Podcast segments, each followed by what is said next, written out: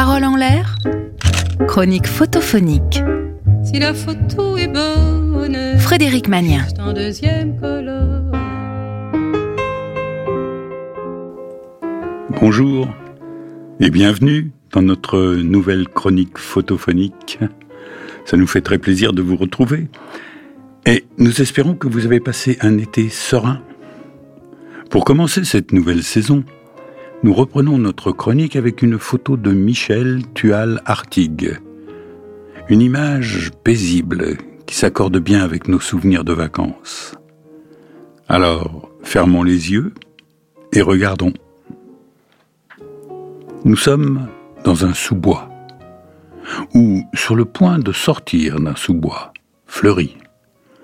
Fleurs en massif sur la gauche, camélia ou rhododendron, magnolia peut-être.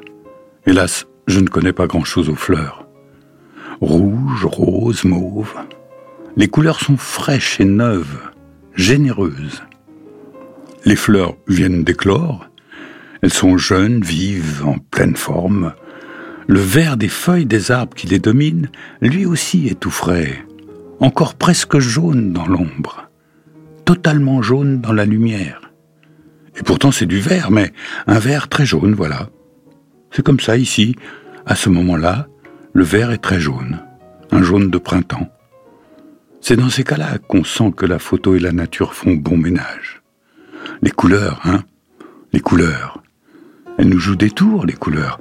Là, on a du vert très jaune, mais pensons aux interminables débats sur le turquoise, par exemple.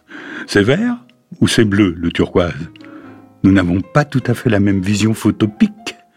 Le mot est lâché. Photopique. Nous ne sommes pas égaux en matière de vision photopique. Voilà, une affaire de cône. Bon, à travers les feuilles là-bas, au fond de la photo, on distingue un château. Pas un château fort avec tour et créneaux, non, mais quand même une imposante et solide architecture bourgeoise du XIXe siècle. Dans quelques mètres, nous serons en plein soleil, face au château. Mais pour l'instant, c'est encore un fantôme derrière le feuillage. Et nous sommes encore cachés sur une allée de gravier entourée d'une nature encore un peu, hum, comment dire, pas vraiment sauvage, mais libre. Voilà, libre qui pousse comme elle l'entend. Mais on sent que là-bas, vers le château, on va se retrouver dans un parc à la française, où tout sera impeccablement en ordre. Après la canicule, nous ne sommes pas mécontents de rester encore un moment cachés dans la fraîcheur du sous-bois. On se sent enfant. Voilà, un cache-cache.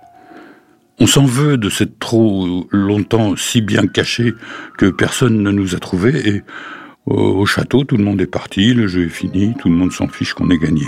C'est rageant, les fenêtres sont fermées, le château devient château fantôme, désert. Sa façade s'estompe dans une douce lumière légèrement rosée, comme le ciel. Le ciel à l'heure où il hésite entre le bleu et le rose. Le ciel lui aussi hésite entre bleu et rose. Encore une affaire de cône. C'était le château de la Belle au Bois dormant. C'était l'heure. Elle s'est réveillée et elle est partie avec son prince. Cent ans avaient passé, comme prévu, par la jeune fée et la forêt, pour cette fois, n'a pas tué le prince, mais au contraire, s'est ouverte pour le laisser passer. Il est arrivé juste au bon moment, et on l'appellera le prince chanceux plutôt que charmant. Tout respire la douceur d'un matin de printemps. À quelques minutes près, on les aurait croisés. En chemin, elle parlait au prince. Le conteur nous dit que c'est elle qui parlait parce que elle savait quoi dire. Elle avait eu cent ans pour y réfléchir. Lui écoutait. je raconte ça et je me rends compte que ça fait un peu fleur bleue. C'est trop beau, trop joli pour être vrai.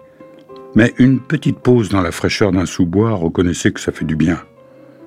Raconter le rose, ça fait un peu fleur bleue. Eh ben, tant pis. Les amants sont partis, ils nous laissent l'empreinte d'un château sur le ciel. Voilà. Vous pouvez rouvrir les yeux. C'était une photo de Michel Tual Artigue.